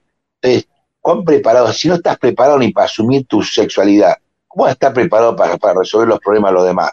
Entonces, digo, eso ya genera toda una, una situación, viste, muy, muy de desconfianza. Es decir, él creo que el caso de Boric, creo que se va desarmando de una manera que parece muñeco de, de, hielo que se va derritiendo cada vez con una velocidad de cohete. Y en el caso de, la Argentina, bueno, obviamente tenemos una situación de líderes que actualmente están haciendo un desastre y la oposición que tampoco tenés cuando ves para el otro lado gente que esté preparada. La mayor parte te promete para poder llegar, porque tiene una ambición de poder desmedido, pero no para solucionar los problemas a nadie, sino para poder tener esa sensación de tener el poder, que después inclusive ese poder los angustia porque no saben ni, les crea tantos quilombos porque no pueden resolver nada, y tampoco lo pueden disfrutar. Es una situación en donde creo que perdemos todos. No lo disfruta el que lo tiene, salvo que en algunos casos sí lo disfruta porque afana por la corrupción y se hace más rico, pero eh, si eso no ocurre, también le genera una tensión porque no puede resolver un carajo, tiene unas protestas por todos lados, y los que Ah, tenemos, parece que tenemos un problema técnico con Andrés. Eh, oye, eh, pero eso, quiero complementar y le paso la, palabra inmediatamente a Eduardo. O sea, no solamente está pasando en Sudamérica. O sea, vemos en Estados Unidos eh, que los líderes, y, me refiero a, a, John Biden, que quizás tenía grandes expectativas, tampoco ha sido un líder que le ha cambiado o hasta el momento ha, generado cierto liderazgo. Tampoco su vicepresidenta, que también tenía grandes expectativas que hacer una dupla dorada. No, no, no, no ha sido, no ha sido tal. Ahí volvió Andrés. Andrés, a ver, eh, continuamos contigo ya que volviste. No, no, lo que estaba, no sé en qué momento se cortó, pero lo que estaba tratando de decir es que, eh, mira, haciendo un paralelismo en que eh, los, primero, la gente en general tiene poca digamos, no tiene poca conciencia sobre el impacto que tienen las decisiones de quienes los gobiernan y se interesa muy poco por, por participar y por informarse. Y eso termina en su propio nivel de calidad de vida. Delegan demasiado y se ocupan muy poco y terminan eligiendo muy mal. Y los que eh, de alguna manera son electos tienen una ambición de poder tan desmedida que lo único que quieren es llegar al poder y en muchos casos después hasta el poder no sé si lo disfrutan porque tienen tantos problemas para solucionar los problemas de la gente y tienen tantas protestas, tantos quilombos que tampoco, salvo que se aprovechen por el lado de la corrupción. Eh, pero los líderes que hoy tenés, eh, como yo estaba diciendo en Argentina, son un desastre, tanto los que están en el gobierno como en la oposición. En el caso de Boric, creo que es un líder que se ha desfigurado muy rápidamente. Eh, hay tantos rumores, yo me, sorprende, bro, la, las burlas que hay sobre su sexualidad, sobre su torpeza, en tan poco tiempo que evidentemente demuestra una falta de, liderazgo, de, decir, que llegó y que no se sabe ni cómo llegó el tipo ese, porque con una incapacidad total. Y él no tiene muy claro, creo que, creo que él quería llegar y ya no sabe ni ahora ni qué carajo hacerlo. Sí. Perdón, Eduardo Parra, ahí al micrófono con respecto a este tema. Qué, difícil en el fondo para, tratar de, o sea, estando completamente de acuerdo de la embarrada que tenemos de, gobierno y presidente, no, no, ser tan ácido, pero para, tratarlo de ver con, distancia. Los políticos en general eh, han sido iguales toda la vida, o sea, hay pocos casos de, políticos buenos, eh, digamos, no ambiciosos, o sea, que, que el fondo altruistas, que, realmente están buscando llegar a, al gobierno para, solo para ayudar y no, no hacerlo. Eh, eh, eh, es difícil pensar cuál, cuál sea el, el, futuro que nos queda acá, acá en Chile. yo creo que uno de los puntos buenos dentro, dentro de lo malo es el que yo siempre saco el efecto isla de Chile, que yo defiendo. Chile es una isla, eso no, no tengo ninguna duda y lo, lo puedo, lo puedo defender. Entonces, como isla, nosotros no tenemos para dónde arrancar. Eh, no sé, eh, lo, ustedes a lo mejor en Argentina se pueden arrancar por Europa, suben eh, y tienen Brasil. Nosotros no, estamos, en el fondo tenemos el mar y tenemos la montaña y, ahí nos podemos arrancar. Entonces, no, de alguna forma Chile reacciona rápido y, y si la crisis se profundiza, probablemente Chile tenga un efecto péndulo y, y, salvo que se mueva muy rápido el, esta, esta organización neomarxista que es el gobierno actual, eh, probablemente haya elecciones, si no son en tiempo, sean anticipadas y, y venga un gobierno de, de centro izquierda más, más moderado. Eso, eso es el, el mejor de los escenarios que veo. Espérate, Eduardo, Hola, perdón que te interrumpa, pero antes, antes, de seguir con la contingencia nacional, que me gustó el tema y me gustó para dónde se está derivando el tema, pero a ver, un político, no, no, no nos enfoquemos solamente en Chile, pero a nivel general, y tú que manejas un poco la historia, bastante que nosotros dos, por lo menos que Andrés y que yo, ¿un político le puede cambiar la vida a las personas? Sin duda, o sea, especialmente haciéndolo mal. como, decía, Andrés, eh, eh, los, ciudadanos no, no, nos damos cuenta de lo importante que es que un gobierno funcione. Y ojalá no se note, y nadie se lo va a celebrar, pero eso quiere decir que lo está haciendo bien, porque el fondo está generando estabilidad. Eh, el problema es la inestabilidad. Es, es, es, eso es lo muy fácil de, de generar como lo que está pasando ahora. O sea, tenemos un circo, ¿no? Por, darlo, por darle un nombre, eh, que no, no, hay claridad porque, o sea, de ambos lados eh, hay una inconsecuencia, porque en el fondo cuando ayer, eh, 27, de, 27 de abril, el 95 aniversario de, de Carabineros, veíamos cómo era horrorosamente despectivo flojo, desordenado, nuestro presidente desfilando frente a carabineros, cuando sabemos que el odio que le tiene al, al uniformado es, es eh, lo lleva en la, en la, sangre, en la piel. Lo mismo la, la, la, la ministra del Interior, no sé si la vieron, una cara de desprecio horroroso. Eh, eh, una consulta, una, una consulta. Ese, ese, eso que se vio en el video, que él hizo que ¿Puede decir que lo hizo a propósito o lo hizo de boludo? Eso es lo que no entiendo. De boludo, estoy completamente de acuerdo, no, eso no te lo discuto. Estamos hablando, estamos hablando, perdón, del video ese que sale marchando, para ser más preciso, ¿no? Claro, una falta de respeto y ya, o sea, pero bueno, fue respeto, pero por, por eso es lo que digo. ¿Fue falta de respeto o torpeza total? Total. Bueno, es que, es que, yo creo que va el tema que uno no le aprecia el valor, no sabe dónde está, o sea, porque en el fondo donde fueres haz lo que vienes, o sea, si, eh, si vas a una institución donde tú eres el, la máxima autoridad y obviamente una, organización que es ordenada, jerárquica, muy ordenada como son en el fondo carabineros, en el fondo tienes que ubicarte en el contexto, o sea, de proyectar que tú eres, bueno, si tú eres el jefe de ellos, tienes que dar señales de que eh, sabes dónde estás, que los respetas y, y, no se dio. Lamentablemente se dio con él, se dio también con la, con la, con la ministra. Y que estaban incómodos porque, en el fondo, ellos odian a carabineros. No estoy inventando nada, o sea, lo han dicho durante, no sé, los 10 años de experiencia que tienen, porque no tienen más años, tienen 10 años de experiencia en la vida. Eh, y, y, y, hoy día, claro, los pones ahí y, y están incómodos. Están incómodos porque ellos preferí, preferí, estarían felices gritándole y escupiéndole a carabineros. Eso, es, eso, eso es lo que los hacía felices hace dos años atrás, o un año atrás, quizás, ni siquiera dos años. Eh, es complejo. Un tema curioso que me, me, me salta en tu, en tu, comentario, Andrés, acá yo creo que en Chile hemos encontrado todos los medios para burlarnos y de, de, Boris, pero no se ha tocado tanto el tema de, de su homosexualidad, no, puede que sí, puede que no, da lo mismo, pero no ha sido un tema que, agarre tanto. Y de otras torpezas e inconsistencias, sí, muchísimas.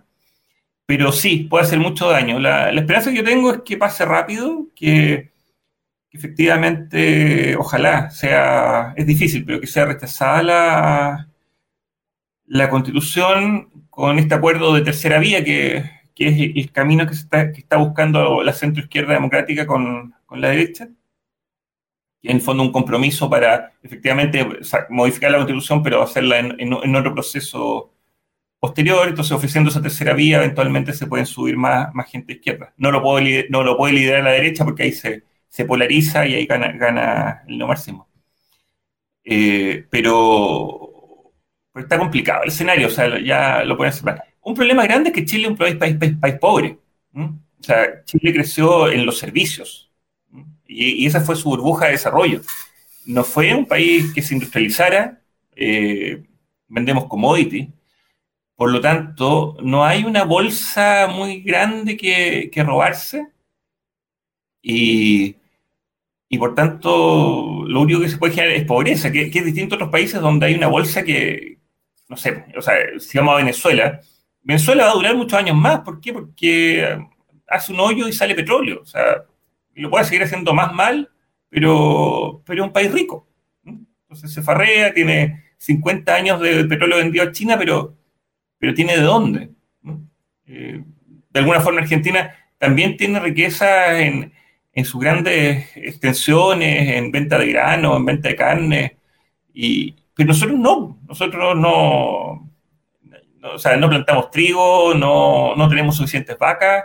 Eh, entonces, sacando este, este bienestar que fue la venta de los servicios y la confianza que nos hizo crecer en los últimos 40 años, en el fondo no queda mucha, mucha riqueza que repartir. Wow. Eh, da bueno, da esto de los cambios políticos y la constitución da, para otro programa y que lo vamos a tener justamente para comentar eh, y, y, probablemente eh, estar con todos los panelistas. Oye muchachos, poco para ir cerrando ya el programa de esta noche, que como siempre las horas se nos pasa rápidamente volando en este de a poco sin mascarilla. Ustedes saben que me gusta terminar con eh, con alguna recomendación de parte de ustedes de este tema o de cualquier cosa que estén haciendo en el, último tiempo que puedan compartir con eh, nuestros auditores y los que nos están viendo. Eduardo, parto contigo que ya, bueno, nos compartiste, bueno, a mí me compartiste, no, no al grupo de la radio, me, compartiste más de alguna recomendación que se puede hacer allá en Puerto Montt. Eh, bueno, si quieres la, comparte con los que nos están escuchando y viendo. No, no, lo que quiero recomendar es una película. Eh, por favor, véanla. Se llama El profesor y el, y el hombre loco, en el fondo de, de, de, Professor and the Mad Men buenísima. Búsquenla. ¿Se ve dónde? ¿Se ve en Netflix? ¿Dónde se ve? no sé dónde la vi. No, importa dónde la vi. La vi.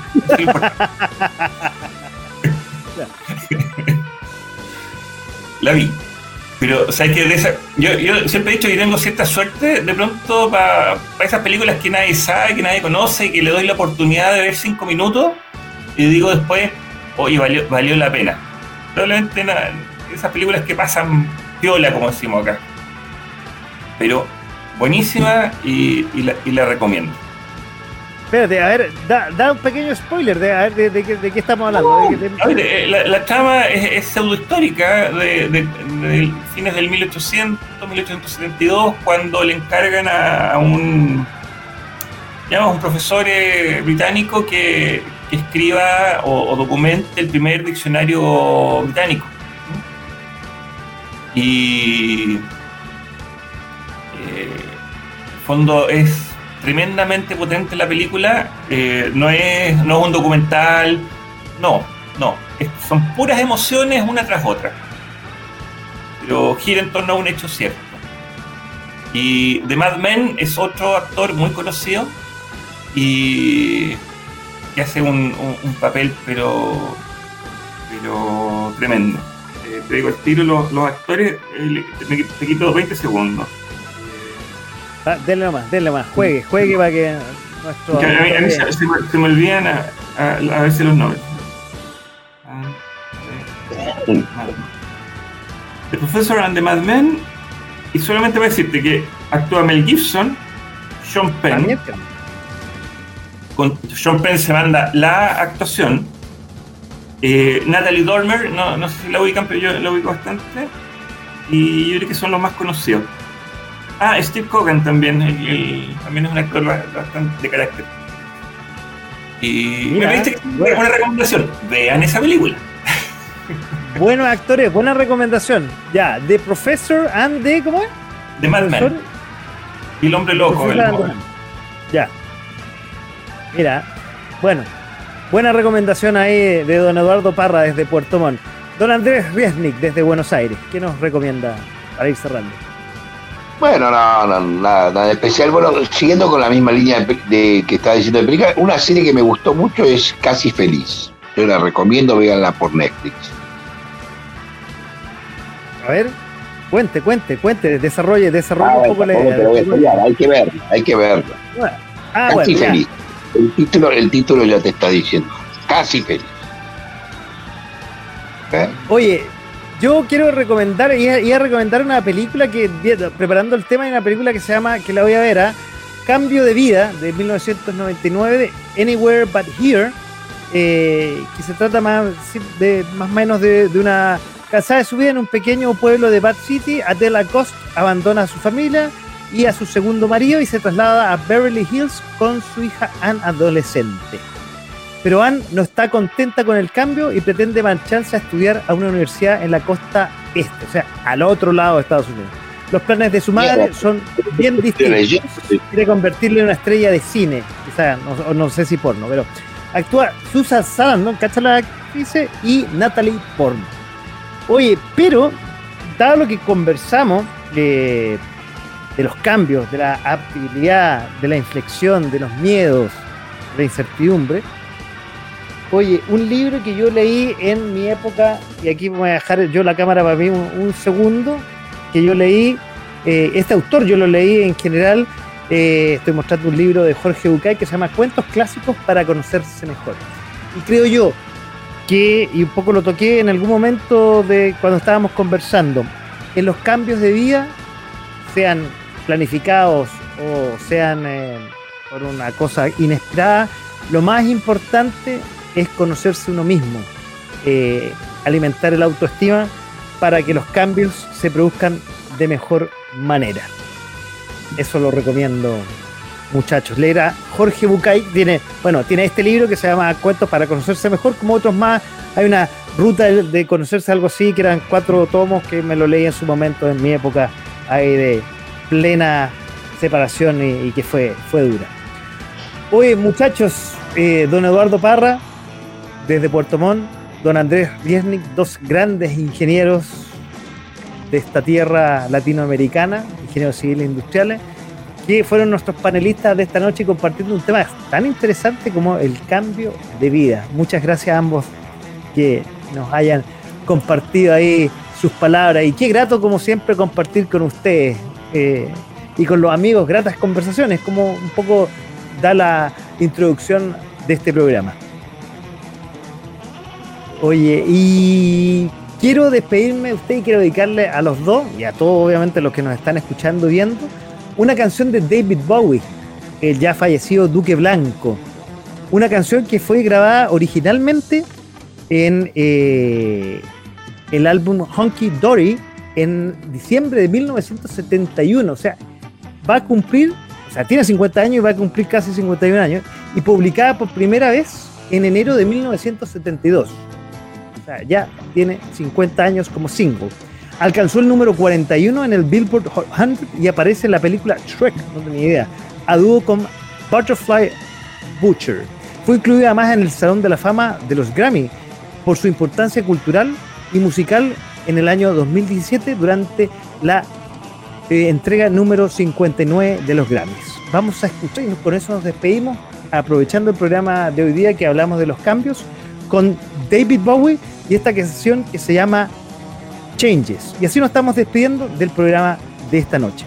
Chao, muchas gracias por estar con nosotros, a los que estuvieron al otro lado del micrófono y al otro lado de la pantalla. Chao, chao amigos, buenas noches. Chao, chao.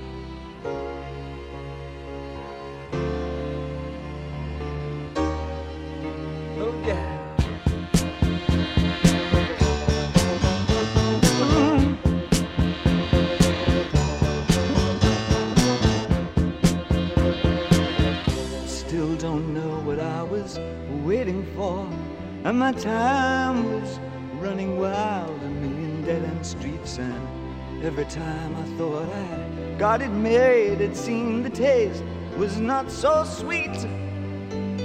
So I turned myself to face me. But I've never caught a glimpse of how the others must see the faker. I'm much too fast to take that test. Changes. Turn and face the strain. Changes. Don't wanna be a richer man. Changes. Turn and face the strain. Changes. It's gonna have to be a different man.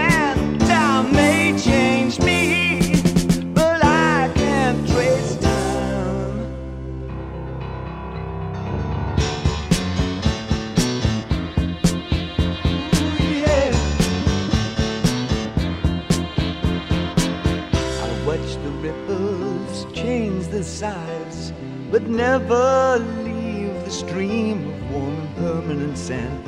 So the days float through my eyes, but still the days seem the same. And these children that you spit on as they try to change their worlds are immune to your consultations. They're quite aware of what they're going through. Changes. Turn and face the strain. Changes. Don't tell them to grow up uh, out of it.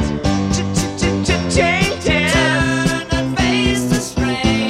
Changes. Where's your shame? You've left us up to our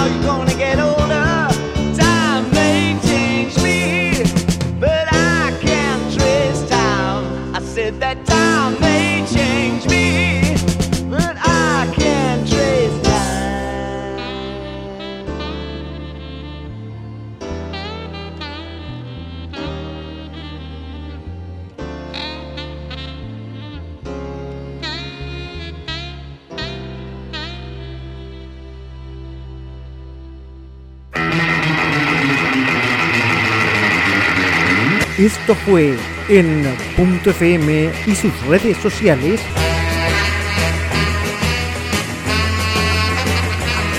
De a poco, sin mascarilla.